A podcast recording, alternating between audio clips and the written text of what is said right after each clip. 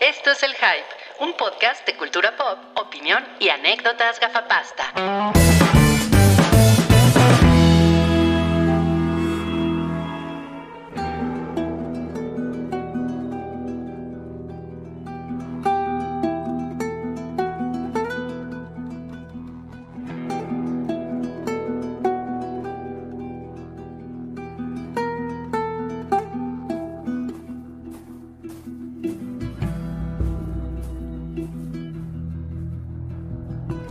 Buenas noches a todos, bienvenidos al tercer episodio de este spoiler boiler dedicado a The Last of Us de HBO Max. Tenemos hoy casa llena. Le vamos a dar la bienvenida primero a Wookie, que trae, trae el apellido de la señora de la canción de este episodio, Wookie Ronstadt. ¿Cómo estás? La, la señora de la canción que, eh, que la, o sea, la canción en sí te hace llorar, ahora la canción en contexto del episodio. No, pues no, ma, no, no. Bueno, ya hablaremos de llorar al rato, pero qué, qué, qué gusto unirme ahora sí al, al, spoiler boiler de The Last of Us. Es muy bonito verte por aquí, Wookie. Un, un gusto, como siempre, verte con tu, con tu, con tu tono anaranjado, como si te estuvieran filmando en una película de narcos mexicana. Mi tono en Estados Unidos. Para que vean que está en México. Exacto, qué chingón. También tenemos a Mareongo. Hola Mario, ¿cómo estás? Muy bien, contento de saludarlos. Ahora con un micrófono más pro. A ver si el respetable me escucha chido, porque ya Rui se burló de mi chicharito del Sanborns o del Oxo.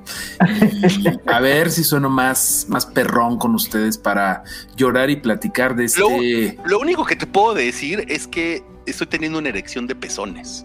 De de, del audio, el audio tan cabrón. O sea, está, es, está, tan cabrón. No lo, no lo no. ven porque mis pezones están abajo de la Gracias toma, pero. Gracias a Dios. Uf, gracias. Bueno, pues. Próximo mi, episodio, mi Rui sin playera. Erección de pezones. Mi micrófono se está poniendo un poco incómodo, pero bueno, pues gracias y hola a todos. Sí, sí, sí. Free the nipple, free the nipple. Gracias, gracias Mario. Y también tenemos aquí a Moblieli. Hola, Mo. Hola. Tercer episodio con el mismo nombre. No se me ocurre algo mejor, pero aquí estoy. Muy feliz de compartir casa llena el día de hoy de Spoiler Boiler. Ah, muy, muy bonito tenerte por acá, Mobli. Y miren, yo le estuve dando la vuelta así. Uh -huh, uh -huh. Y ahora tenemos a Arnulfo Salchi, el día de hoy se llama Arnulfo. ¿Cómo hoy estás? soy Arnulfo, alguien, alguien me recomendó el, el, el, episodio pasado, no recuerdo quién, pero espero que diga, ah, no mames, fui visto por Salchi. Excelente, me, me da gusto que pienses en, en, los fans, en tus fans, además, claro. que sabemos que son legiones de fans. Sobre todo porque no, no, hablo de mis elecciones de pezones, eso ayuda. No, pues no, pero mira, tienes ese, pel ese pelo de, de, hongo, ese pelo de cordyceps, que por cierto, Wookie decía, ah, ya, ya me estoy asalchichando del pelo. Sí, ¿eh? Mi copete se está salchichando, sí. Qué, qué, padrísimo, qué padrísimo. Qué buen pues verde. bueno, muchas gracias por acompañarnos el día de hoy. Recuerden que este podcast eh, sucede todos los martes, eso ya es un hecho de aquí a que se termine la primera temporada de The Last of Us en HBO Max. A la eh, perpetuidad. A la perpetuidad. Son nueve episodios y ahorita vamos en el tercer episodio ya. Uh -huh. También lo pueden escuchar en Apple Podcast, lo pueden escuchar en Spotify, por si ustedes pues de repente dicen, no, ¿saben qué? Es que a mí lo que me gusta es ir, es ir en, pues, en el camioncito o en el Uber o algo así, es escuchando mi podcast favorito, pues también se lo pueden descargar por ahí, ¿no? Entonces, esa es la recomendación y el día de hoy le traemos el spoiler boiler del tercer episodio que se llama, ay, sí, sí, sí, yo lo sé, se llama mucho, mucho tiempo, mucho, mucho tiempo por la canción, ¿no? Long, long time. Sí. Y mi primera pregunta para ustedes es, levanten la mano, ¿quién lloró? Yo, yo, lloré como tres veces. O sea, no fue de que al final del episodio lloré. O sea, hubo, hubo, yo creo que hubo tres momentos que me hicieron llorar en el episodio. O sea, sí fue una cosa así como de que, ¿qué, este, qué rayo está pasando? Y, y me, me parecía una cosa gravísima que el, el tweet de eh, ¿cómo se llama? Nick, el, el creador del juego, Nick, Nick Druckmann, ¿no? ¿Cómo Neil? Druckmann. Neil Druckmann, Neil sí. El, el que es el, el creador del juego y que además es eh, coproductor de la serie, eh, tuiteó, de, de toda la gente que estaba llorando, tuiteó, pero espérense, este fue el episodio feliz. Y yo, no, Sí. Sí, estuvo muy Sí. trágico eso. Tiene mucho sentido que diga que fue el episodio feliz, pero bueno, ya llegaremos a eso. A ver, Mobley, tú, este, tú le, tú le lloraste entonces. A ver, cuéntanos. Le lloré, se le lloró, se le lloró al episodio. Eh, qué bonita sorpresa, francamente. Eh, creo que fue una historia de amor que ah, incluso a los que jugaron el juego los sorprendió de una muy buena forma y, me pareció francamente bello. O sea, eh, ¿saben qué? Es que sí, sí se siente la calidad de la serie y me acordé mucho de lo que decía eh, Mariongo. es Craig, Craig Amazing, la verdad que sí, amigos, porque qué, qué bonito giro. Eh, es posiblemente, bueno, según lo que dijo Neil Rockman, la desviación más grande que se hizo en, en- en la, en la historia. Y, y qué bello, qué bello que nos fueron a dar ese bonito momento. Se Claro, lloró. claro. Lo de las fresas, bueno, hoy, hoy desayuné fresas, ¿qué les digo? ¿Es en serio? ¿Es en serio? Ya nos Yo estoy pusieron haciendo- unas fresas por ahí, Luis Daniel, gracias por las fresas.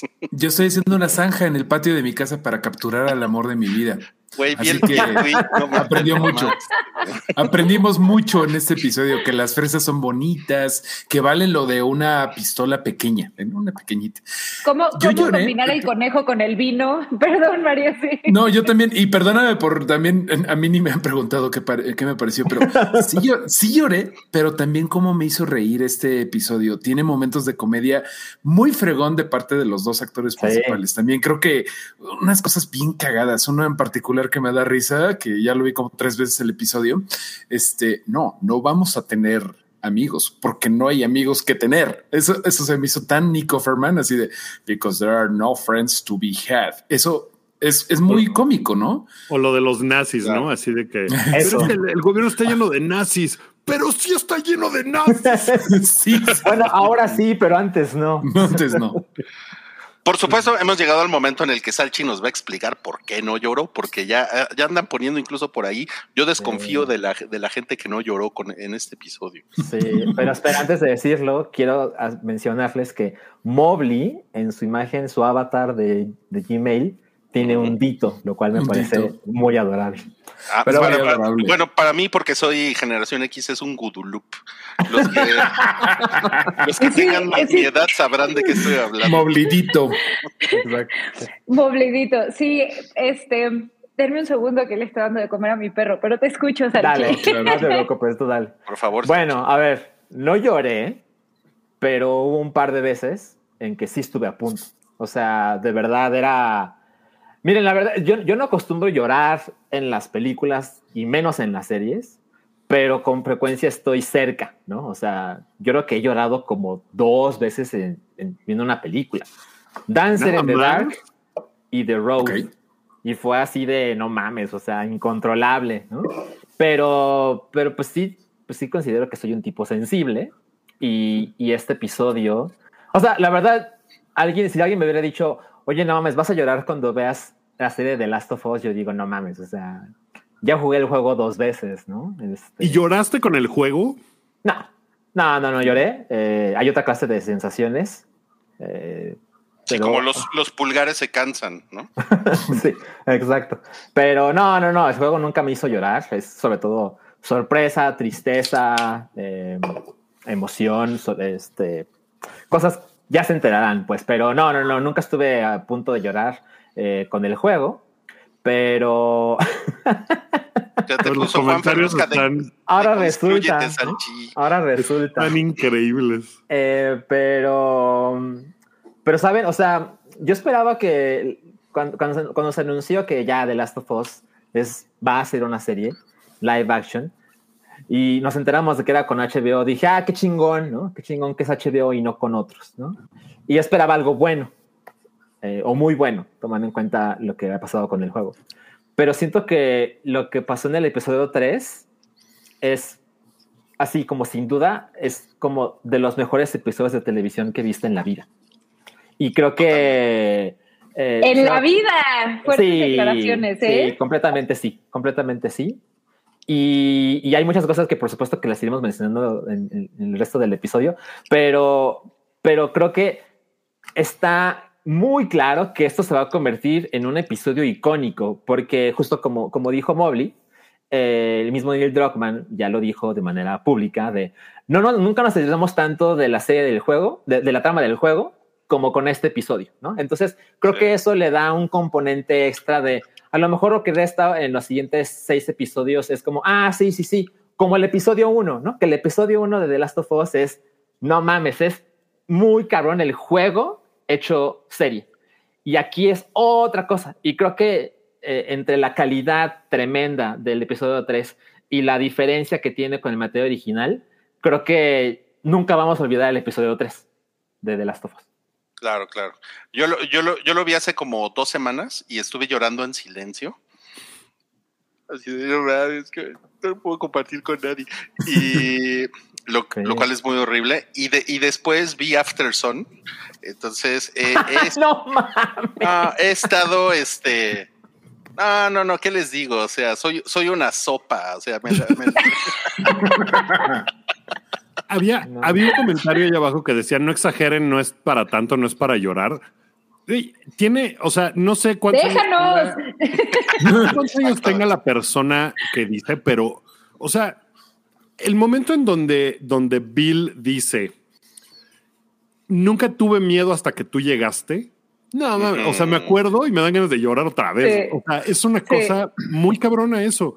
Y, y el momento en donde le dice el otro güey, no me voy a caer de la silla, te lo prometo, porque hoy es mi último día.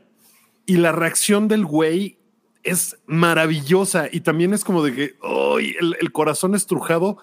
Y cuando te das cuenta que el güey también se toma el vino y, y es como de, güey, ya estoy viejo, estoy satisfecho y tú eras mi razón de vivir.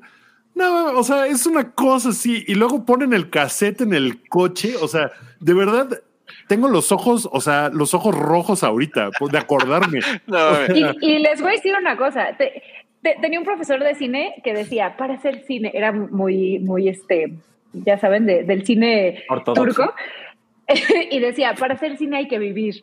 Y yo creo justamente que este punto que, que decía Rui, de no tenía miedo hasta que te conocí, es algo que muchas personas, y, y estoy segura que aquí Rui, siendo papá también, o sea, se pueden relacionar con eso, ¿no? De, Ah. ay, güey, me estoy abriendo tanto que me da miedo. Y la verdad, eso toca muchas fibras, amigos. Entonces, no nos juzguen, acompáñennos. Sí, no, no, no. Y digo, emocional. Y cool si no lloraron, pero hay muchas cosas que este episodio está tan, está tan, tan pensado, tan cuidado. No, de verdad, pues cool, pues de repente uno se siente así de, pues qué pedo, son rasgos psicópatas lo que presento, pero no, hay muchas cosas que uno se puede ver ahí. A mí, por ejemplo, me dolió un chorro eh, que no está tan presente esto, pero bueno, pues que obviamente Bill, esa era la casa en donde vivía con su mamá. No Sí. nos metemos mucho, no ahondamos mucho en la onda de que de, de qué onda con su mamá, pero se ve que tiene cosas como de, señora, ¿no? Se ve que él era pues, probablemente hijo único, vivía con ella, ya no está, eh, las cosas de su mamá en el piano, cosas así, por ahí de repente aparece una fotito de la señora y todo eso. Bueno, como yo que perdí a mi mamá hace poquito, este, no mames, ahí también por ese lado me pegó bien cabrón y también es como un cautionary tale, o sea, como un cuento de aguas, güey, no construyes ese búnker que estás queriendo construir en el, en el sótano. Eh, y no te cierres al amor. Este, la zanja ya está siendo construida, claro está, eh, para capturar el amor de mi vida. Le fue bien, la verdad, a Bill después de, de todo lo que, pues lo- todo lo que pasó. La verdad es que es una, es una historia de amor muy hermosa, muy cuidada. Seguramente Rullo Bullo eh, escuchó el podcast de HBO, el de, Sí. bueno, el que hacen. ¿Y, y quién más lo escuchó? Guki. Guki, Sí. Mobley. Todos menos Salchi. Por eso no lloró Salchi. Por eso no lloró. Hasta lloraron en el podcast también. No, pero, pero sí. Este, este episodio del podcast de HBO que lo escuchan en inglés en Spotify, el oficial de HBO, eh, creo que fue muy, muy nutrido porque justamente nos platican eh, los creadores de que querían que no fuera una pendejada y se asesoraron mucho con eh, mucho del talento gay que pues tenían alrededor que estaban llenos de middle age married men, gay men. O sea, eso lo, lo dijeron mucho y, y mencionaron como a tres o cuatro personas de producción y obviamente El, director, el el- El- guionista. el- y el mismo actor, ¿no? Murray Bartlett, que no mames, Murray Bartlett, que lo vimos en White Lotus y que ya es como el icono de cosas gays en HBO y que también estuvo en otra serie que se llama Looking, que no la vi, la verdad. eh, que también dicen que es como icono y que les quedó muy chido. Hay, hay que echarle un ojo, pero creo que todo el mundo le echó la carne al asador a este episodio. Así que por, por ahí hay así de, "Nah, pues no hubo producción. O sea, en efecto, a lo mejor no hubo grandes este, escenas de, de zombificados, bueno, de, de, de ahogados, que hay uno, hay Pero creo que sí le echaron mucha, este, la producción estuvo en la, en la planeación. En Bueno, pero ¿qué, guion y le- todo. qué le- eh, qué les parece si nos vamos paso a paso, no? Sí. Porque vamos, vamos a ir Sí. llegando a esto. Primero tenemos acá un, un, un paquete de reacciones. Está sobre este episodio, están obviamente los que dicen, ¿qué pedo? O sea, el, el episodio eh, fue, fue mucho más gay de lo que yo vi en el juego, ¿no? Mm. O sea, el juego Mucho. el juego es gay, pero de, de 0 a 100 es 2, ¿no? Y este es 98, ¿no? que, que la verdad es, o sea, esta historia de amor creo que pasa un poco como, o sea, por lo menos como lo que mencionaba la gente de Brokeback Mountain, por ejemplo, que era de, güey, llega un momento en el que es una historia de amor y ya, ¿no? O sea, que rebasa el asunto de, uh, es una relación gay. Y, y se convierte, Sí, o sea, a lo mejor al principio supuesto. es muy importante eso porque Bill no había salido del closet, o sea, como que estaba en eso, pero después se convierte en una relación de amor y ese y esa onda de envejecer juntos y todo eso es lo importante, ¿no? De- deja de ser por completo importante que son dos hombres. Y eso me Sí. parece muy bonito. Completamente de acuerdo. O sea, puede ser hetero, gay, transexual, de todo, todo el espectro. Y la neta, sigo diciendo que Bill tuvo mucha suerte, hombre, que no se queje. Tuvo todo valió la pena. Que sabes que hay un momento que, y, y aunque uno ya sabe por contexto que Frank no va a ser un güey horrible, porque, o sea, al principio del capítulo le dice, vamos a ir a ver a Bill y Frank. Entonces ya sabes que no es un güey que al final va a ser horrible, pero todas las series que hemos visto como de zombies y Walking Dead y eso, a pesar de que yo sabía eso, cuando llega Frank, todo el tiempo pensaba, no mames, que le pongo una pistola en la cabeza a ese güey porque a lo mejor es un culero, ¿no? Porque eso como que estamos muy Yo lo pensé también, ¿eh? Yo, lo, yo pensé que se iban a ir por ahí. Ah, Como de, ah, y el güey lo traiciona y entonces le quita la casa y se hace pasar por él, alguna cosa, ¿no? Y Hubiera no- sido muy de Walking Dead eso. Exacto. totalmente. Y esto es una historia súper diferente y me emocionó un chingo eso porque, porque se fueron por otro lado por completo, ¿no? O sea, de mira, no todo tiene que ser horrible. Incluso en una entrevista que, que veía yo con Nick Offerman y con eh, eh, Murray Bartlett, eh, que, que decía, es- y que creo que también lo mencionan en el episodio de- del podcast, que dicen es que la, la, la, la temática gay generalmente tiene que acabar en tragedia o en las obras acaba en tragedia. Y esto, al final que él dice, esto no es el suicidio trágico al final de la obra, ¿no? Eh, o sea, no, no Sí, tiene que que ser... explícitamente lo dice. Ajá, y, y- y no tiene que ser ese el desenlace de esta pareja, es un final feliz. Eh, y bueno, ya, nomás quería... Claro, claro. O- o- oigan, este, tenemos, aquí algunos comentarios. Eh, tenemos un super chat de Ake Rubio. Quien dice, he tenido más días buenos con ustedes. Qué bonito. Ay, gracias, Ake. Solo martes y jueves. Hermoso. Gracias, gracias, gracias.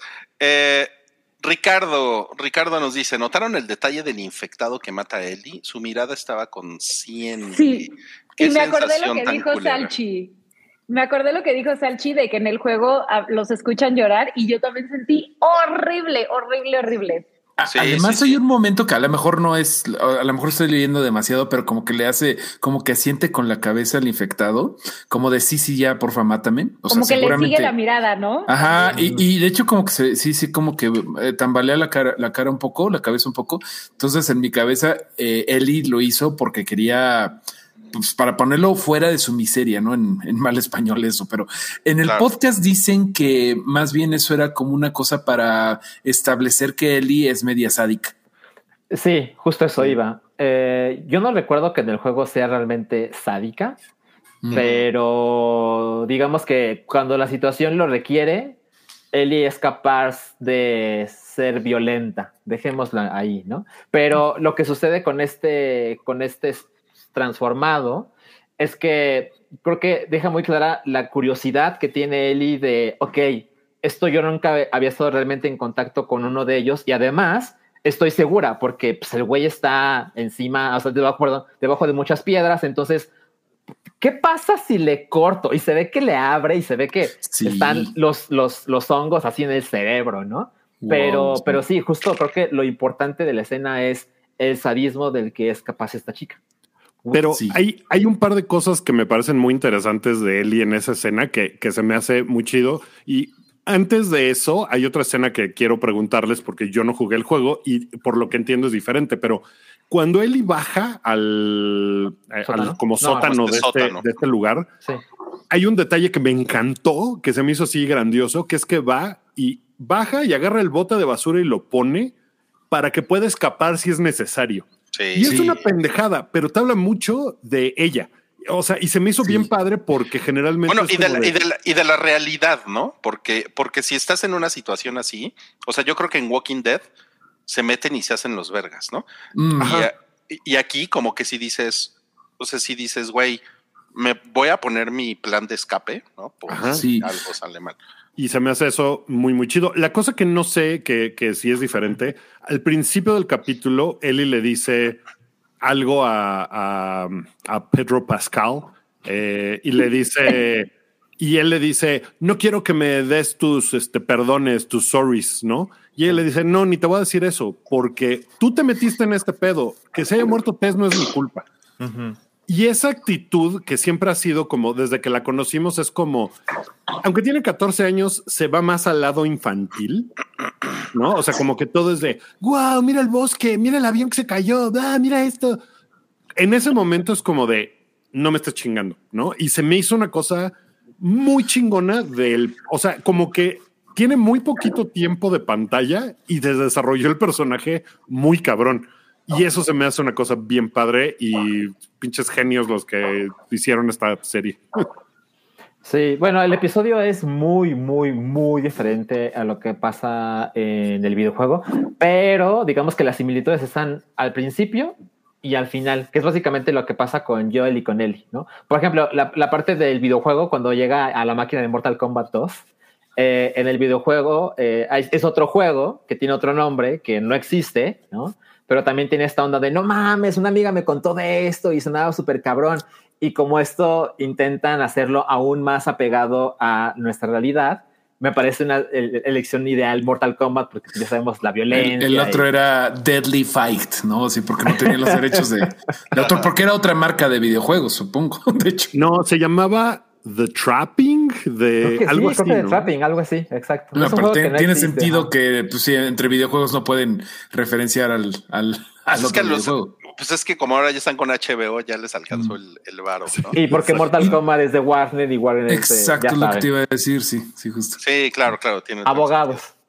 Eh, Ah, hay, hay una, hay una parte aquí cuando, de, de hecho, lo, lo, lo que estamos viendo ahorita es eh, a Joel y a, y a Ellie como, como viendo este, todos estos esqueletos. Sí. Y no sé ustedes qué habrán sentido. A mí, a mí sí se me estrujó la panza cuando está este esqueleto y hay como unos lo pedacitos del bebé. de tela. Y entonces Sí. empieza el flashback de Bill, ¿no? Realmente Sí, empieza hombre. ahí. Y es lo, es lo del bebé, que esta señora cargando al bebé. Y dices, madres, porque aparte Joel le acaba de decir a Ellie que mataron a la gente. O sea, el ejército Sí. los mató, ¿no? Y, honestamente, justo- yo agradecí que no lo pasaran. O sea, nada más como que te lo sugieren, pero, pero Sí. es corte A, vámonos a la historia de Bill. Está Y bien padre. En cambio- eso no eran, lo hacen muy bien, fue la decisión correcta. Yo, yo tengo mucho eh, que cagarme en- encima de, de The Walking Dead, porque creo Ay, que sí. aquí lo hubieran mostrado, hubiera, o sea, por Sí, ejemplo, sí. eh, The Walking Dead hizo varias veces estas historias como de eh, piezas de la vida, como relatos de la vida entre los zombies y zombies, pero se llevaban toda la pinche temporada eh, y al final era así como de, ah, Herschel quería a su esposa, una tontería por el estilo. Aquí todo es contenido en el mismo episodio y se me hizo bien chingón eso. O sea, ya es como aquí es la historia. La gente que dice que eh, podría no pasar nada eh, si, si no es este episodio, pues sí, en efecto, en efecto, porque nada más sería ellos llegando a una casa a agarrar más cosas, pero pues es que no es, no, no se trata de eso, se trata de contar esta historia, porque si no, o sea, si no tiene punto que cuenten las historias, pues entonces, ¿para qué vemos una serie? Mejor vemos ¿Y el resumen en Wikipedia. Y la neta, yo ahí sí quiero, o sea, ahorita que mencionas ese comentario, me lo, iba, me lo iba a guardar para más adelante, pero ya que lo mencionaste ahorita lo voy a retomar. Yo estoy absolutamente en desacuerdo con eso. O sea, del episodio es aislado, no tiene nada que ver, porque creo que justamente el episodio construye muchísimo al arco de Joel y de la relación que tiene con Ellie. Sí. O sea, al final está marcando toda esta historia Mm. la pauta de motivar a Joel a que se acerque a Ellie y a que vaya a tener esta relación que todos asumimos en este momento que van a tener. Entonces, en- entiendo que es un, creo que le llaman bottle episode, ¿no? O algo así. O sea, que es como, Sí. en- entiendo que es como una historia dentro de la historia, pero honestamente, sí creo que al final esto termina por ser algo fundamental en el arco de Pedro Pascal. Entonces, estoy completamente en desacuerdo con, digo, muy respetable la opinión de cada quien, pero a mi parecer es- está, está, muy, está muy incorrecto, amigo. pero gracias. Me, me encanta que Mobley aplicó el ahora sí que cada quien. Aplicó el fatality. Pero es que, o sea, yo estoy completamente de acuerdo con Mobley porque las poquitas cosas que vemos de los otros personajes, como lo de las piedras que alguien puso en un comentario que hablemos de eso, que es como su, su tributo, o sea, es como el punto en donde de alguna manera deja ir a Tess, como de, bueno, voy a hacer esta cosa como si fuera una lápida, casi, casi, eh, voy a poner las piedras y let's move on, ¿no? O sea, sigamos. O sea, esas cositas, la charla que tiene ahí con Eli, eh, Eli haciendo ciertas cosas, aunque es poquito, yo creo que avanza mucho la historia. Y en los paralelismos que al final rodean el episodio con la vida de Billy Frank y que al final están en el coche los dos con la misma canción y todo, yo creo que tiene mucho avance. Redondito. Quería, quería nada más Tiene, poner sí de tiene esta misma- implicaciones aquí. de, Sí. de esta escena hicieron una cosa bien, que me parece que es como bien importante para los nerds del zombie y el infectado y la chingada, que le dice, pero ¿por qué los mataron? Y dice, es que los muertos no se infectan. Que con eso rompe con el asunto de no, no son zombies, No porque son los zombies son Sí, no, muertos claro. vivientes que regresan de la muerte y puede tal. Y con eso Gran punto, ¿eh? rompieron eso por completo. Sí. Claro, sí, claro. sí, sí. Bueno, digo, de, de todos modos, la- las tías y los necios en Twitter van a seguir diciendo que es, es de Walking Dead en HBO. Bueno, va, a ser, va a ser difícil que se pero creo que es un, es un gran punto, Wookie. Y pues, entonces, des- después de esa parte pasamos a lo que, lo que en el juego se conoce como Bill's Town. Eh, que es cuando, cuando conocemos al, al personaje Bill, que es este güey que vive como aislado, que ha hecho todas estas, eh, no sé cuál sea el nombre en español, booby traps, ¿no? Que son como, Mm. pues, pues todas esas Trampas trampas, de chichis. ¿no? Se dice Trampas, de chichis, gracias. No lo quería decir. A la mi pobre gracias. angelito. A la mi pobre angelito, exacto. ¿no?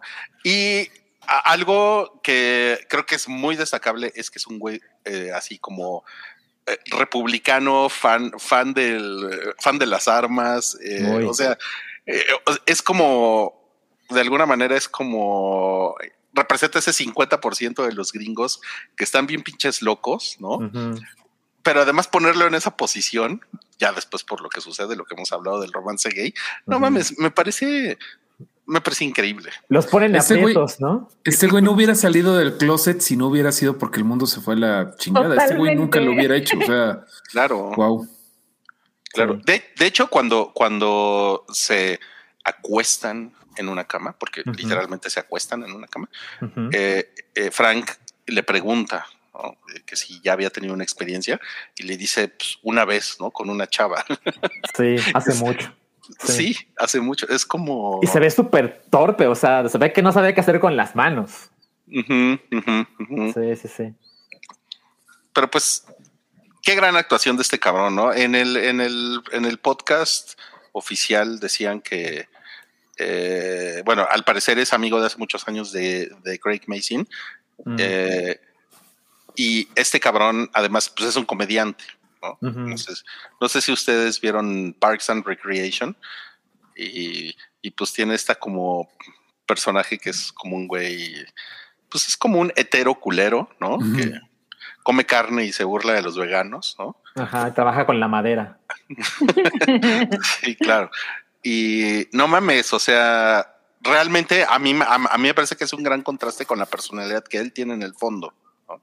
Sí, pero Es que lo- también. tam- Ah, per- Perdón, creo que también es ideal Nick Offerman para este papel, porque, o sea, cuando nos enteramos que él iba a ser Bill, dije, ah, no mames, sí se parecen un chingo, pero además te da, por lo que conocemos justo de Parks and Recreation, que también tiene que ver con, con Nick Offerman en la vida real, ¿no? de que tiene herramientas y que trabaja con la madera y que te puede hacer un arco y te puede hacer una cama y te puede hacer una mesa y todo esto.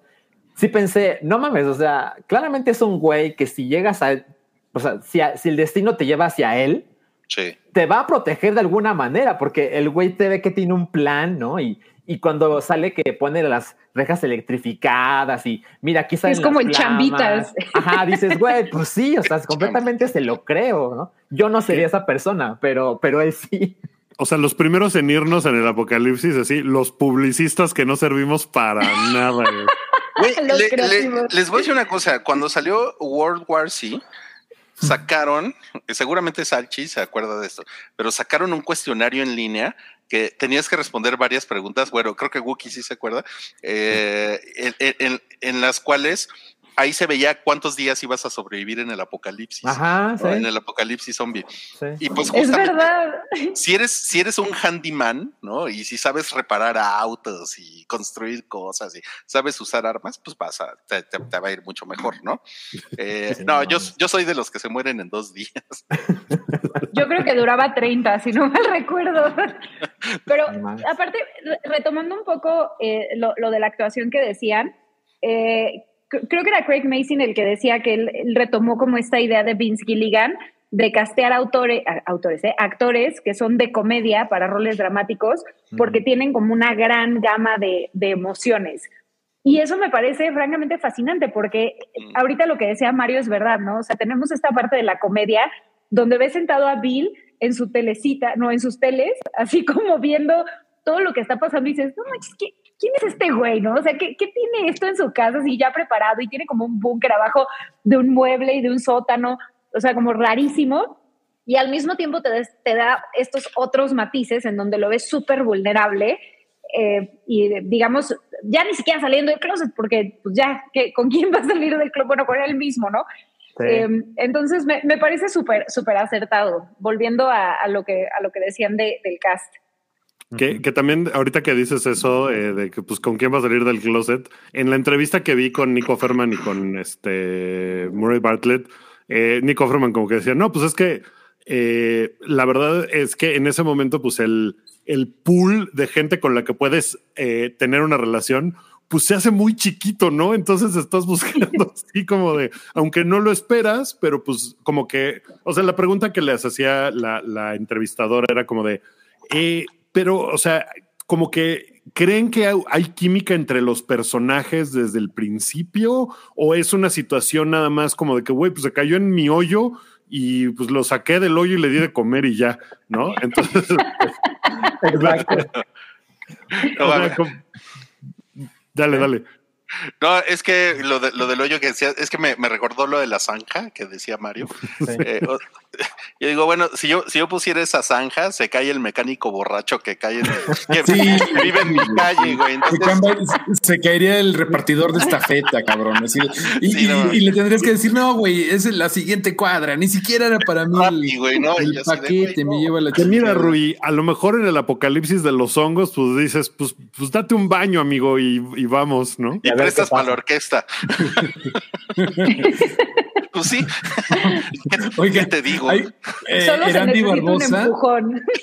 Eh, Erandi es albur, dice, Erandi Barbosa dice un comentario maravilloso. Normalicemos darse un baño antes de hacer el acto. Está bien claro. chistoso eso. Así como le dice Murray Bartlett a este güey, a Nico Ferman, Sí. vete a bañar, Bill. Vete a bañar. Está- Si en la pandemia hemos estado días sin bañar, estoy seguro que todos aquí hemos estado días sin bañarnos. Ey, tranquilo, No tranquilo. No hables de cosas privadas. Todavía Ah. hoy en día. Oigan, por favor, esta escena. A ver, queremos, queremos escucharlos Mm, hablando de la escena del piano. ¿Quién quiere. ¿quién quiere decir algo? Mobley. No, pues es, o sea, francamente muy lindo, ¿no? O sea, como aparte el, el, encontrarse eh, en este momento, o sea, como que nunca hubiéramos pensado, ¿no? Que en el apocalipsis, algo que, o sea, te va, la música, ¿no? Te va a conectar con alguien más. Eh, y primero vemos a Frank que hace esta interpretación horrorosa, ¿no? Y luego a Bill, o sea, que realmente sí lo puedes ver en, en este momento. eh, pues digamos en donde cual- a cualquiera le podría causar un ah, ¿no? y como te cuenta esta historia de que el piano era de su mamá, ¿no? O sea, como que me, me- me parece que brevemente lo menciona y pone la canción y que puedan conectar por, por esto, me parece muy bello y también creo que, creo que el, el- aquí, aquí nos, nos dice mucho de lo complicado que puede ser, ¿no? O sea, para alguien acercarse a otra persona sin saber qué le gusta, ¿no? O sea, a ver, eh, le gustan los hombres, le gustan las mujeres, en qué punto está, cómo lo voy a averiguar. Y es de una forma tan sutil, ¿no? Como Frank le dice de que hay, hay una mujer en la que estás pensando y él dice, no. Sí. Y él, por supuesto, ya lo sabía desde el inicio, ¿no? O sea, él es el tipo de personas que tienen, como dicen, el, el gaydar bien desarrollado.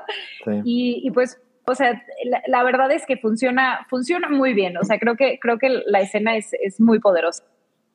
Sí, y, ta- y también um, desarrolla el personaje de, de Bill, porque pues, te puedes imaginar quizá que pues, entre sus armas y sus mil trampas y, y- y tantas otras cosas, es un tipo sensible. O sea, también el modo en que trata su casa, por ejemplo, el modo en que come, por ejemplo, también te muestra que pues no es un animal que, pues sí odia al mundo, pero, pero tiene, tiene, tiene mucha sensibilidad y, y es no, o sea, ellos conectan, como bien lo dice Mobley, a través de, de la escena del piano. O sea, ya le dio de comer, ya lo trató de una manera decente, ya le ofreció un baño caliente, que pues también eh, lo, lo interpretamos nosotros como no mames. O sea, en ese momento es un palacio, ¿no? O sea, mi casa, así como está, si todo se fue al, al carajo, pero mi casa está como está hoy, no mames, es el mejor lugar en el que alguien podría estar, ¿no? Y le lleva de- ropa. Ajá, exacto, exacto, le lleva ropa. Y, y justo esta, esta escena es la de la conexión emocional, justo la del piano. Yo, le- Yo yo les tengo que decir que, que sí está. Ay, perdón, Mario, pero yo les tengo Dale, que decir que, que yo estaba un poco como Wookiee, porque, o sea, digo, en ese momento, un, un poquito antes de esto, ya claramente me había dado cuenta que esto no era como en el juego. ¿no?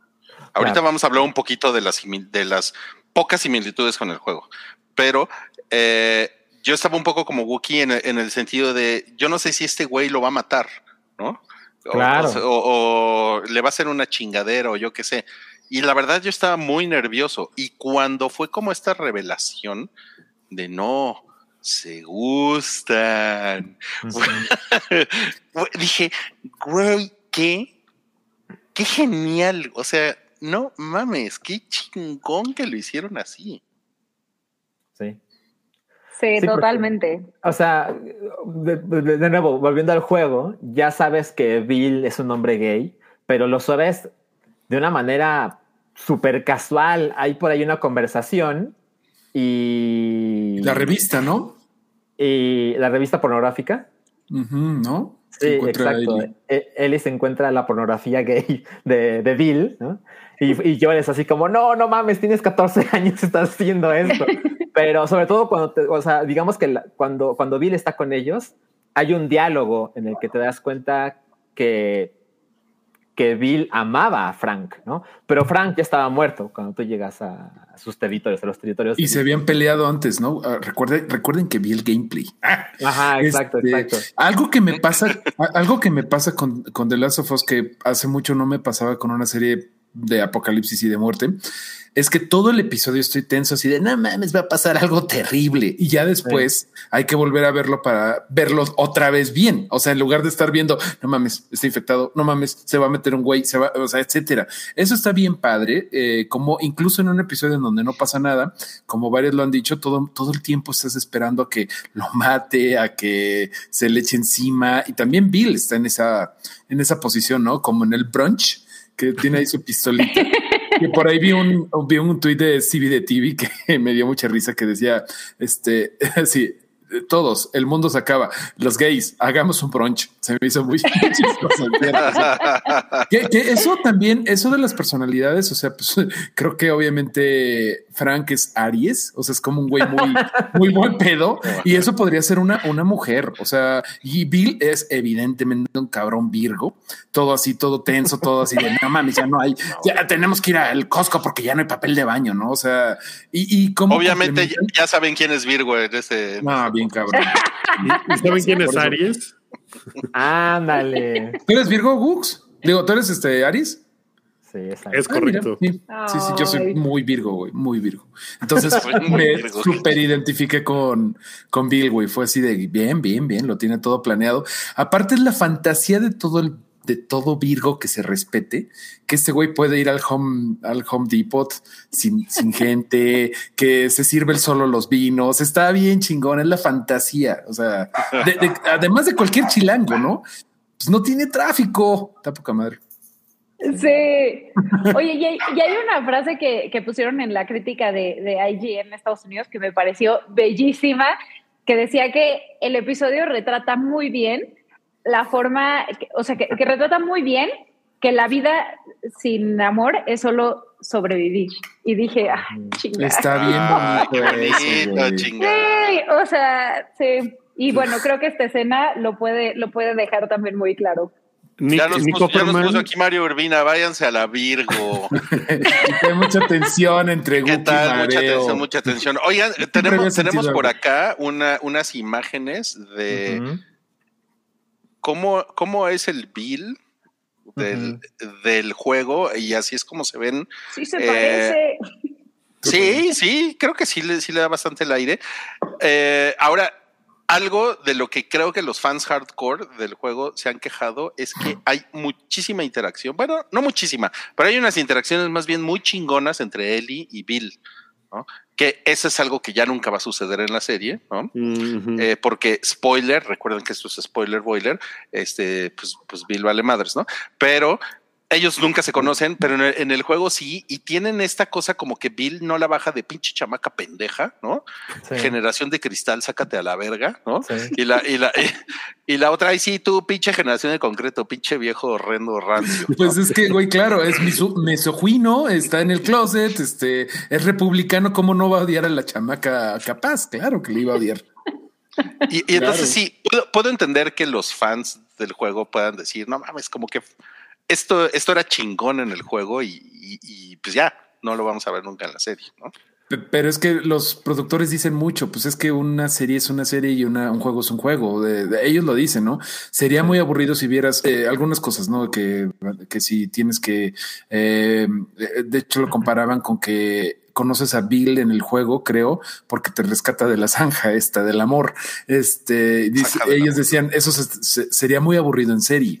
Entonces sí hay que chilear ahí de que pues es una adaptación y una gran adaptación en donde dicen pues esto no funciona, pero para serie funciona esta, otra cosa. Creo que lo están haciendo poca madre y eso es lo que deberían de aprender un chingo de adaptaciones, ¿no? Presiona Ahora- X para comerte las presas.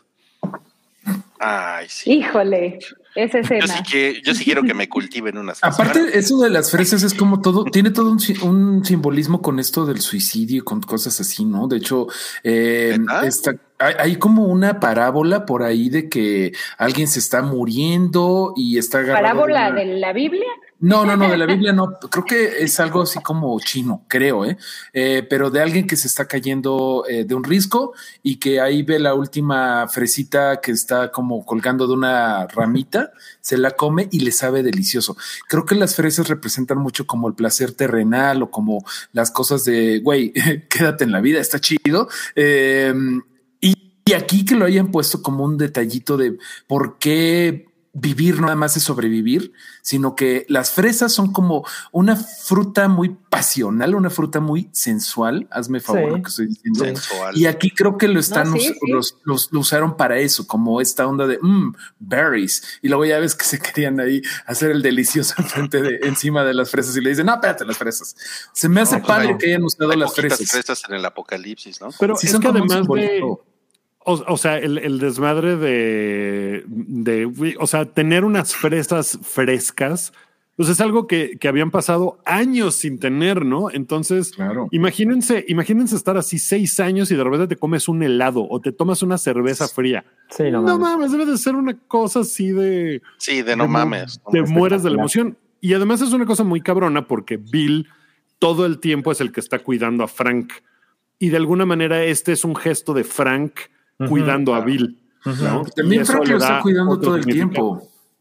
Porque Sí, no nada lo ves más- con, cuando ve el polvo en, en los muebles, ¿no? Que es como de, pues sí, mucho, mucho orden aquí, pero qué pedo, alguien se Como que ese es, ¿no? ese es su chamba, ¿no? o, o quiere pintar las calles, las calles, las, las casas de alrededor, así de, pero ¿por qué si ya nadie lo va a ver? No, eso, Sí. eso se me hace que también lo está cuidando la salud mental a, a Bill, que es súper importante.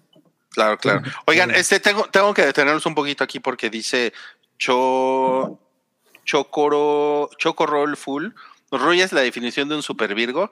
A ver, nada más quiero, quiero aclarar esto. Vi- o sea, Virgo es como Capricornio, pero de rebaja. O sea, ¡Oh! o sea, los, o sea, los que somos superanales somos los Capricornio. Entonces, Sí, de alguna sí. manera tienes, tienes razón. Sí, sí, sí, Rui es más anal que yo. Sí, Sí, sí, di- di- sí, discúlpeme, discúlpeme. Sí. Y vamos a seguir hablando de La este carta. episodio. Y aquí tenemos la carta. Muchas personas han mencionado la carta. Esta es la carta maldita en la que es del realmente es, es muy interesante que en el juego Bill y Frank tienen un final completamente distinto. O sea, es bueno, opuesto, ¿no? A lo que vemos en el juego. Y ahí la tienen. Si la quieren leer, Está horrible digamos, la carta, no Nos la leas. al final que dice este eh, intentar dejar este pueblo va a matarme. De todos modos, es mejor que pasar otro día contigo. Buena suerte. O sea, tronaron Frank. muy mal. Exacto, exacto. Tronaron muy mal, o sea, de, de, de ya, este, no nada más te doy un follow, sino aparte voy a tirar chismes, así. Le, le aventó su ropa por la ventana. Exacto, sí, sí, la sí. vendió.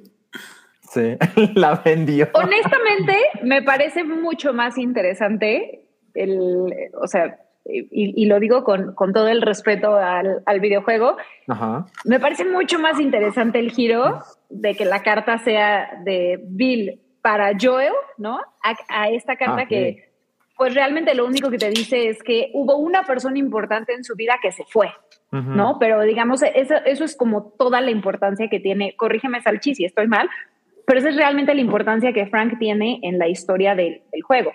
No, sí, o sea, lo que sucede con Bill en el juego es que es un, es un personaje secundario chingón, ¿no? Atractivo. eh, pues, se ve que es un güey en el que puedes confiar.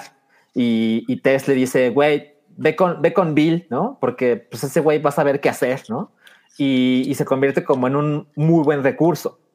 Y en el juego, evidentemente, hacer una experiencia pues interactiva, pues hay mucho balazo, usas, puedes usar las trampas que puso Bill a tu ventaja para que los, los enemigos se vayan por acá y les explote tal cosa en la cabeza. Y es divertido, por supuesto que es divertido. En esto, que, que es muy diferente, eh, hay, un, hay un video eh, oficial de HBO en el canal de YouTube donde eh, muy al principio dice Neil Druckmann, la intención era, vamos a hacer el juego en live action. Si se nos ocurre algo mejor, no, perdón, si se nos ocurre algo igual o peor, nos quedamos con el juego. Si se nos ocurre algo mejor, lo hacemos. Y yo no tengo duda de que lo que pasó en, en la serie es mejor en ese sentido que lo que pasa en el videojuego. El videojuego está muy bien. Y El para la televisión también, ¿no? De- No, sí, por supuesto. formato. Sí, o sea, lo que, pasa- Porque- lo que sucede es que el juego explota la parte interactiva y aquí explota la parte pasiva.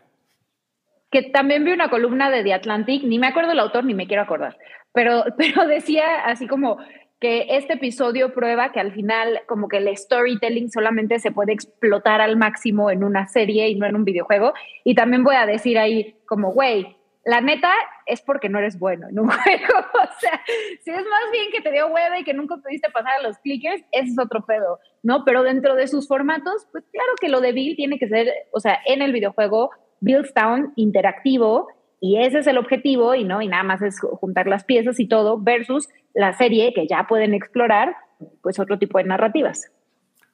Que por cierto, la carta es el único momento de alguna manera de interacción entre Bill y Ellie, ¿no? Porque Ellie es la que lee la carta. O sea, de alguna manera es, como ese jejejejejeje, que fue al mí lo que más risa me dio de todo el episodio, y que inmediatamente es lo de Tess, y ahí entonces vas de una cosa a otra así gacho. De acuerdo, de acuerdo. Lo de Tess está muy padre porque también es como de puta, pues ya se me fue la oportunidad. Ahí te pones a pensar que lo que le estaba diciendo Bill es, güey, jálate para acá con, con Tess y hagan casita acá y tengan mascotas o algo, ¿no? Pero ya se le fue el avión, ya no pudo pasar eso, pues ahora tiene que todavía más cuidar a Eli, ¿no? Todavía más, ya se le había encargado es Tess, ahora tiene que transportar la oportunidad de cuidar a Tess, ahora a, a Eli, que Eli eh, como bien, como buen Virgo, que si no llego a Capricornio, al Sagitario, Capricornio, eh, me dio mucho toque que la pitch chamaca agarra el reloj de la mamá y le bota no sé qué de la manecilla y no hace nada. Y yo así de pitch chamaca. y, y, hay una cosa con Joel que también me parece importante que el güey nunca, o sea, y en este episodio lo vuelve a hacer no habla de Tess como su novia, su pareja, su amor, nada. Porque en realidad yo creo que el güey, pues era su compañera, pero el güey no estaba enamorado de ella. No, no se, no, se Pues mira, mira, Wookie, en la vida de repente uno coge con amigos, ¿no? Cuidado. No, pero Tess sí está enamorada de, de, él porque se lo dice, ¿no? Así de que, mira, yo nunca te pedí que me correspondiera si no hay pedo, pero... Sí, pero desde la perspectiva de Joel son, son amigos que cogen, ¿no? Pues sí, son como compañeros de supervivencia. Es que yo no, no había tenido esperanza hasta que Tess le dijo, puta madre, no puedes alegrarte y no puedes tener un poco de fe en que las cosas van a salir bien. Y por eso por fin está saliendo un poquito Joel de la depresión de 16 años o no sé cuánto tiempo que se carga de lo de la hija.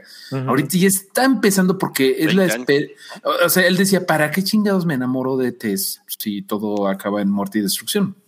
Claro, claro. Oigan, antes de pasar a nuestra siguiente sección, que ya es la última de este, de este podcast, tenemos por acá unos, unos superchats. Eh, nos dice aquí Gerardo Letechipía, nada sorprendente, historias de amor apocalíptico.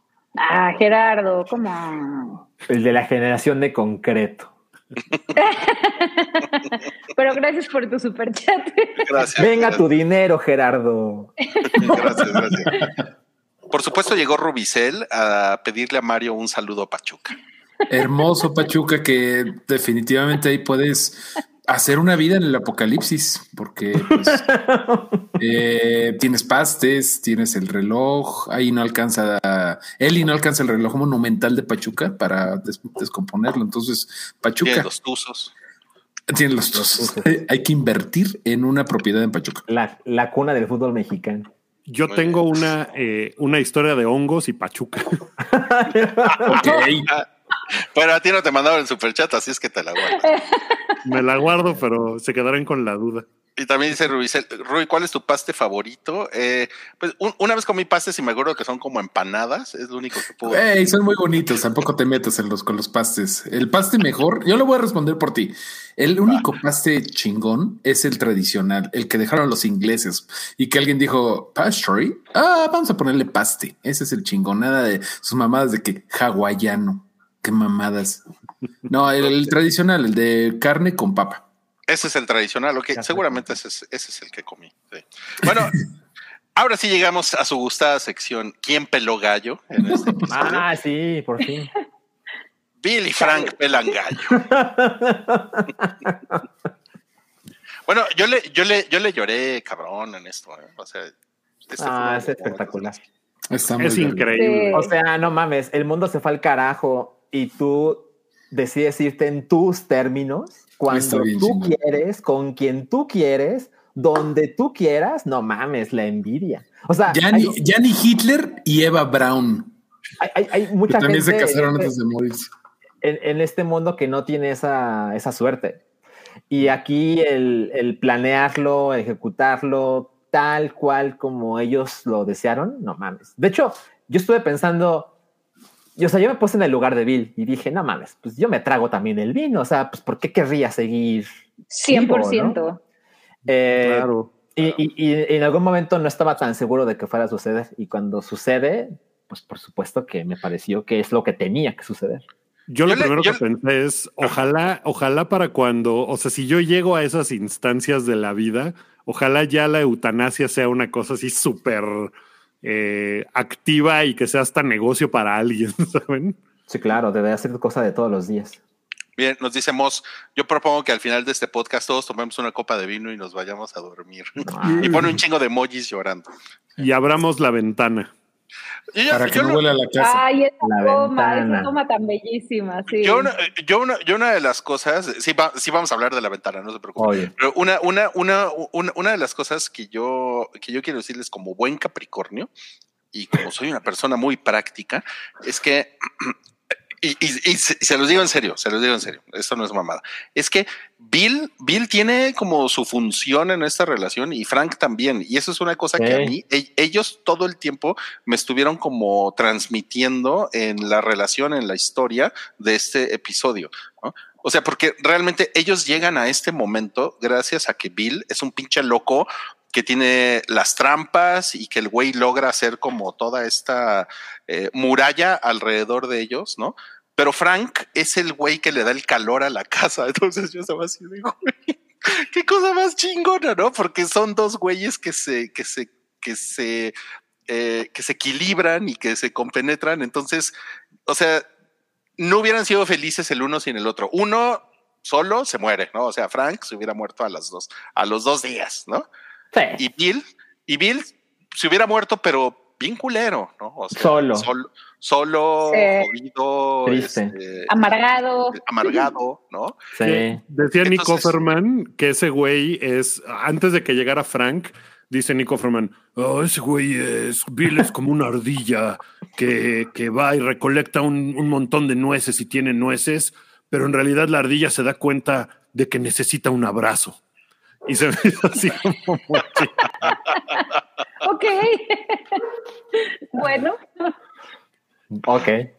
Yo quiero ser un poquito intenso. No, no, no está, no está intenso, pero mm, es que a mí me pegó muy cabrón esto porque mis papás eran completamente esta relación, o sea, eran heteros, son heterosexuales, pero mi papá es este Bill, muy cabrón, es el güey que siempre está cuidando la casa, todo eso. Y mi mamá era Frank. Ahorita que mi mami no está, eh, mi papá está honrándola siendo más ella, como los detallitos y todo eso. También eh, o sea, mi papá tiene por qué, o sea, por qué estar acá, pues me tiene a mí. Este quiere ver qué onda con la, la siguiente temporada de Ted Lasso. O sea, hay cosas que Bill no tenía para seguir adelante, Claro. no? Pero sí es muy cabrón lo que dice Rui, porque realmente sí me conectó con esto, porque ajá, sí seré Virgo, no, no, no, no a tu nivel, pero sí me identifico muy cabrón que ah, tiene que haber un complemento tú media naranja y eso lo hicieron cabrón y definitivamente no es una cosa de que sea gay. O sea, la situación aquí mm, se me hizo que es una de las pocas historias de gays que yo he visto en la, en la, en la pantalla, que no, no he visto todas, obviamente, pero creo que hicieron que fuera una historia universal. No. De acuerdo, de acuerdo. gay. Y eso está bien padre. O sea, tampoco digo, soy heterosexual, así que no estoy tan clavado en este mundo, pero creo que siempre las historias de amor gay tienen cosas como muy gay, inherentemente gays. O sea, como el rechazo, por ejemplo, el rechazo es súper fuerte. Aquí se liberaron de la carga social de ser gays porque no hay mundo, no hay sociedad. Y eso se me hizo increíble y de las pocas veces que recuerdo haberlo visto. Pero mira, también de lo que decías Sí. hace rato, Mario, de que de alguna manera no mueve la historia. Yo creo que, como decía Moblina, la mueve mucho porque al final ese asunto de eh, Bill diciéndole a Joel a través de la carta, estamos aquí para algo, para proteger a alguien y tal. Y en ese momento, pues él lo pensaba con Tess, porque Ellie no estaba en ese, pues en, en- en ese mundo. Pero Joel como que de alguna manera se da cuenta no, pues no mames. Entonces ahora mi chamba es proteger a esta morra, ¿no? Y, y por eso creo que el episodio, más allá de ser un episodio botella, sí mueve la historia de estos personajes de Claro. forma muy sutil y muy chingona. Entonces No. ya le pone reglas de, bueno, si vienes conmigo tienes que hacer esto y esto, y le empieza un poquito a abrir su corazón, ¿no? Porque yo hasta ahorita ha sido de esta pinche carga que me echaron, que me caga, ¿no? La- ya, hizo- la- ya me costó que se muriera la morra y tengo Sí. que arrastrarla, y ya es como de que la morra pone el cassette y él, no, no, no, sí, déjalo, sí está chingón, a ver, cante, o sea, ya le cambia un poco el, el tono. Sí. O sea, la, la, la cara que tiene ahí Joel en esta foto que estamos viendo ahorita es como de, es como de, ya valí madres, ¿no? Y pero lo acepto, ¿no? Esto es, este es lo que me toca, esta es mi misión, ¿no? O sea, tengo, tengo que cuidar algo y tengo que proteger algo, ¿no? ¿Qué, Sí. ¿qué ibas a decir, Salchi?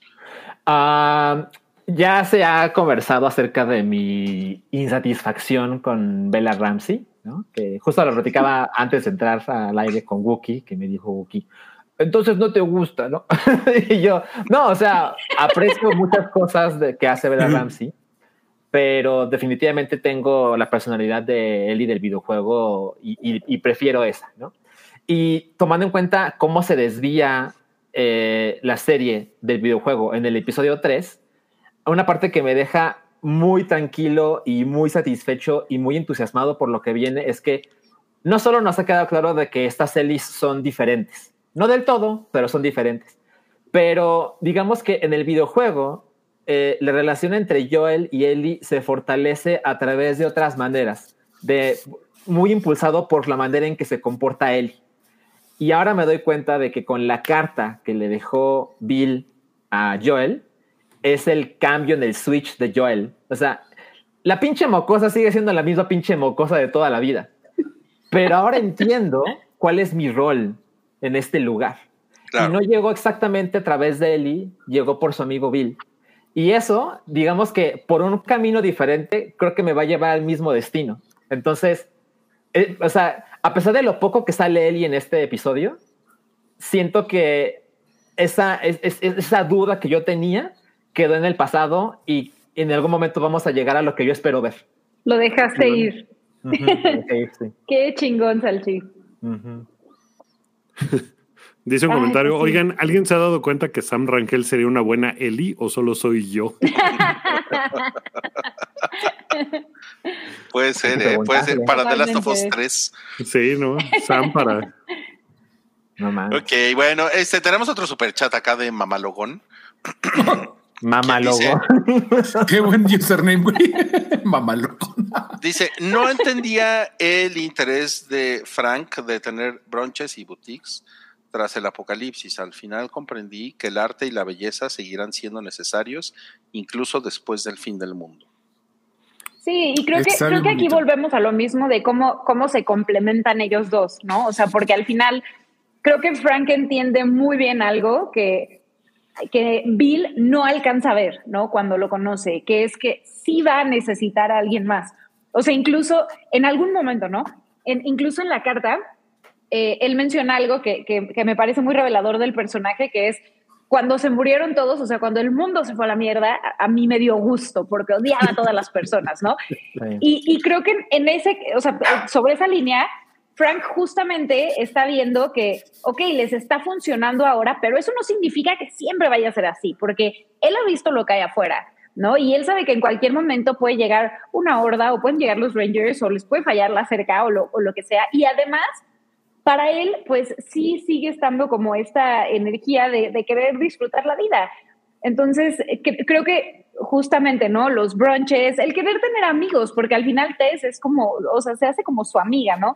El querer tener fresas, el Claro. querer arreglar las tiendas, o sea, te habla mucho de, de- volvemos a lo mismo, ¿no? O sea, de, de cómo incluso en estas circunstancias, la vida no solo se trata de sobrevivir, se trata de vivir y de experimentar. Claro. Y eso hace que los dos personajes pues se, se vuelvan mucho más interesantes. Híjole, podríamos terminar el podcast ahí con esa frase de Mobley, ¿eh? Absolutamente. Ya. ¡Qué honor, Mi- qué Es- honor! estuvo demasiado bonito eso. Miren, el micrófono de Mobley y Mobley lo suelta. Por otro lado, La ventana. La Ay, ventana, sí. La hablar, ventana. sí. Y de hecho tenemos por aquí un, un, un super chat que ya, no, que ya nos pusieron. Eh, muchas gracias a Ricardo, quien dice la toma de la ventana guiño de Last of Us 2. Bueno, tenemos que decirte, Ricardo, que esta toma de la ventana que estamos viendo aquí en la pantalla es del menú de, de The Last of Us 1. Eh, digo, también aparece en, en el menú de The Last of Us 2. Yo me atrevo Pero a decir es- que es más de The Last of Us 1. Ajá, exacto, es como original de, de The Last of Us 1 y Sí. Lo que, lo que han dicho en el podcast oficial es que hay muchas tomas de ventanas eh, a lo largo de la serie. O sea, como que hay que buscarlas, ¿no?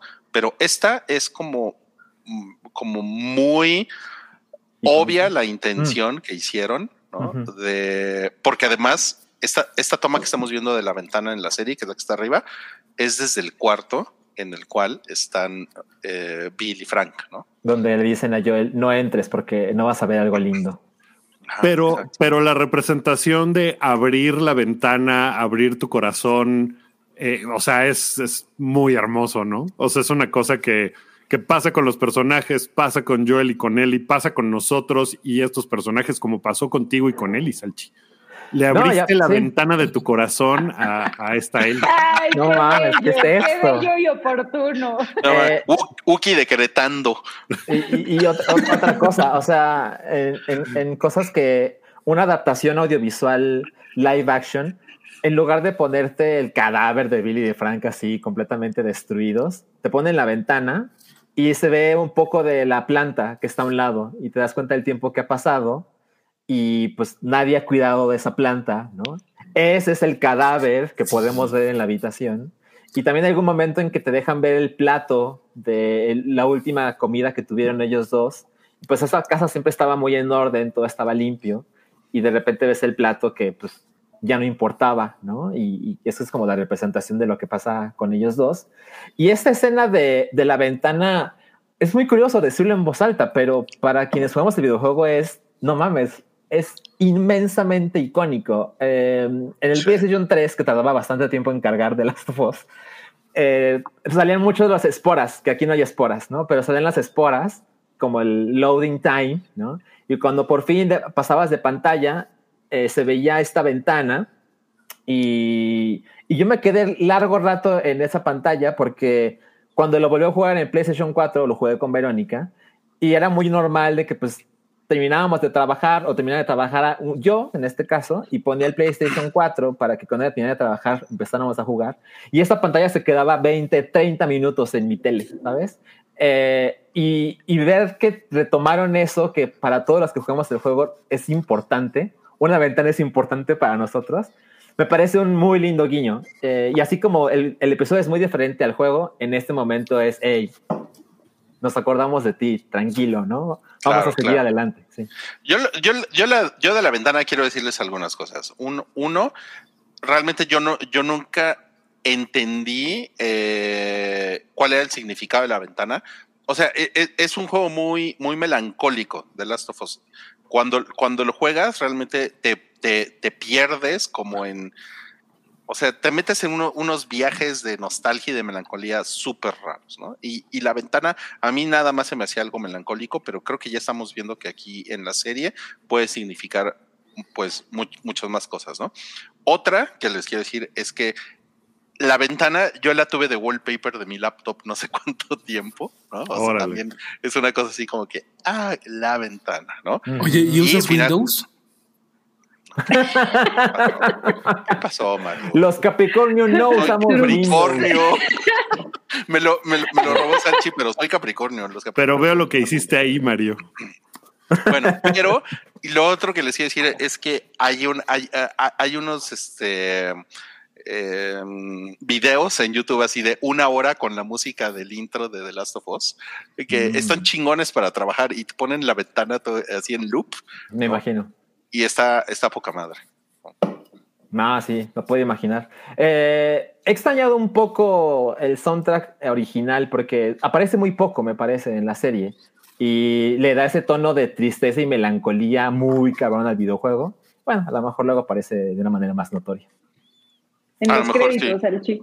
Los créditos, imagínate. Ahora, una cosa es que evidentemente no nos vamos a meter en problemas, pero ya está confirmada la temporada 2. Sí, ya. Sí, Es verdad. Ay, mamachita, a ver. A ver Ay, mamachita, habrá, No, habrá es que- spoiler, boiler, obviamente. Ya nada más me queda un episodio para acabar la primera temporada. Queda mucho por contar. Es Uf. obvio que tienen que hacer la segunda temporada. Y con este poder que me confiere el haber visto los screeners de HBO antes, solamente puedo decir, el 3 está bien cabrón, pero vienen otros igual de cabrones. O sea, ¡Oh, wow! Entonces sí, no, no, no desfallezcan y de veras no, no piensen, "No, a ver si no baja. Vienen otros igual de cabrones. Bien, bien. bien. Y bueno, no, no, no queremos dejar de recordarles. Aquí no ponemos spoilers de los juegos. Entonces, por si alguien tiene por ahí en el chat ganas de decirnos lo que está su- lo que sucedió en el primer juego, en el segundo juego, etcétera, etcétera, por favor, ahórrense el comentario, porque este spoiler boiler es nada más de la serie, no hay spoilers del juego. Gracias. Yo Y- no lo he jugado, no sean así. Sí, no sean, no sean cabrón. Y ya, y ya le puso aquí Wookie eh, en es, lo que pasa es que tenemos, tenemos un chat aquí nada más de, de cuates y dice, te prometo que si me vuelves a prestar tu PlayStation 4 ahora sí lo juego, Salchi. Y, ah, y Salchi le puso ahora resulta infeliz. No mames, ¿por qué se llevan así? A ver si No es cierto. Porque nos queremos. Nuestros dos últimos superchats que tenemos el día de hoy, este es de Evil MP. O sea, ver. qué pedo, ¿no? Ministerio Público malvado. Dice, me, me sorprende el hype por la serie siendo tan genérica como historia de zombies. Pero, o sea, ah, ok, el hype de, de Last of Us, no nuestro podcast. Exacto. Pero este episodio sí está bueno, pero por mucho parece una serie de verdad. Pero pues van tres episodios, tranquilo. O sea, Sí. o sea, sí, o sea, como que es muy poco tiempo para, para pensar, ah, es una serie genérica de zombies, ¿no? Siento yo. Es que sabes, Wookie, eh, está mucho este debate viniendo del videojuego de, ya sabes, hay mucha gente, hay gente como yo que, no mames, pinche juego poca madre y a mí me gusta más el segundo juego, ¿no? Y está esta gente que dice, no, no mames, es el mejor juego de todos los tiempos. Y está esta gente que dice, ay, estos pendejos con cualquier cosa son felices. ¿no? Entonces, es el internet, nada más eso. Miren, tenemos aquí Sí, un pues comentario de, sus cubas. De Daniela que dice definitivamente ver la serie sin haber jugado el videojuego es como llegar tarde a una fiesta de gente que no conoces. Yo creo que el episodio 3... Bueno, Dani, pero bienvenida. Como tú hay muchos aquí, Exacto. se conocen. ya te dio la bienvenida, Mobley. ¿Qué más quieres? Yo creo que el episodio 3 es, es la clara confirmación de que incluso las que jugamos el videojuego vamos a esperar, vamos a ver cosas que no nos imaginamos. claro, claro. Sí. Y nuestro último superchat el día de hoy es de Cloud, quien Claro. nos dice, cada capítulo me ha hecho llorar. De nuevo, tarde, mamé el episodio 3 y ahora vienen los hermanos y estoy seguro que de nuevo será algo increíble y volveré a llorar. espera, porque dice amé, no mamé. Pero también funciona. También, ¿no? Funciona, funciona. Muchas gracias, Cloud, por tu, por tu comentario. Y pues hasta ahí llegamos con este Pues vámonos, spoiler ¿no? boiler. Hay una, hay una versión, ya la subieron en chinga. Re- recomendado, si quieren, si quieren escuchar la canción de Linda Ronstadt, Mm, está, ya está en YouTube y, co- y subtitulada. y y Claro. sale todo el tiempo, sale la ventana que vemos al final del episodio. Ahí la tienen. Entonces búsquensela si quieren llorar tantito a, a gusto en su casita. Gracias. Sí. O, o- o donde lo vean. Y pues esto fue Spoiler Boiler. Les damos mucho, mucho las gracias por conectarse el día de hoy. Nos la pasamos muy bien. Si les gustó el episodio, denle like, se pueden suscribir, le pueden recomendar esto a alguien y pues, bueno, a alguien que, pues, que le interese, ¿no? No nada más a alguien que no le interese. Alguien pues- que cuidarían en el apocalipsis. No. Ándale. Exacto, exacto. Ese es un buen consejo. Y pues, Wookie, gracias por acompañarnos el día de hoy. Eres tipazo, tipazo por venir aquí. A ver si la próxima semana te unes. Estaría chingón. Con todo gusto. Una poca madre. Mario, muy bien. Tu micrófono perfecto. Excelente. Increíble. Saluda a todos los halagos, ¿eh? Recibió. Se logró, se logró. Además estaba, pero es que uno que es flojo. sí, no soy tan, tan, tan, tan anal, la verdad. Soy flojo y prefiero el del chicharito, pero el, del, el del chicharito. se hizo el, se hizo el sacrificio. Gracias. que, que no estuvo en el último mundial. Gracias, gracias, Mario. Y pues, Mobley, increíble tenerte por aquí. No, hombre, un gusto.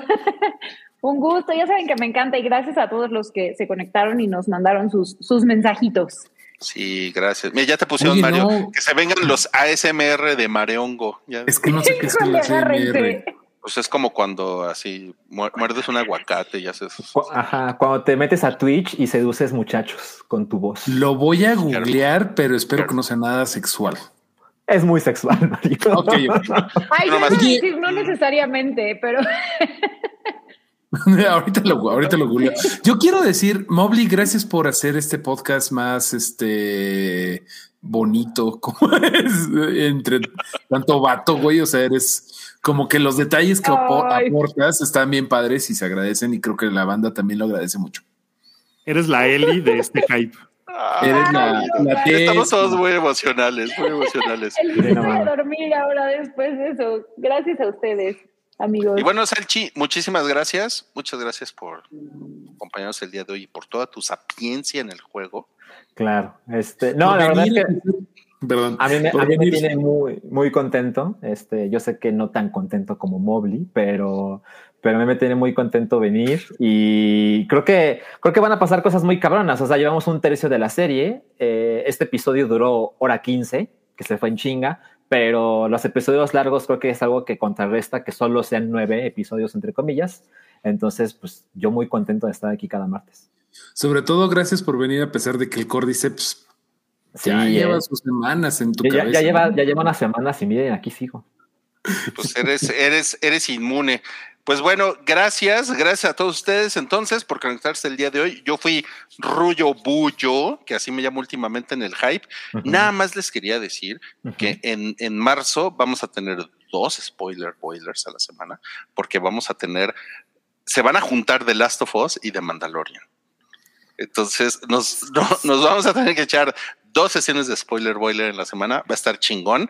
Pues nada más, eso es como un spoiler del spoiler boiler. Y pues Sí, a ver. Se va, se va a llamar Agárrense. Pedro Pascal Semanal. Exacto, es justo lo que La hora mágica de Pedro Pascal, las, las dos horas mágicas de Pedro Pascal, sí. Pedro No, Pascal me encanta. Ya, le- ya les daremos más, más noticias de eso. Pero bueno, gracias y nos vemos el jueves en el hype. Ujú. Pásenla Bye, bye. Que descansen. Chao, buena Ah, bueno. Adiós. Bye. Abracen a la, a la, a la gente que aman.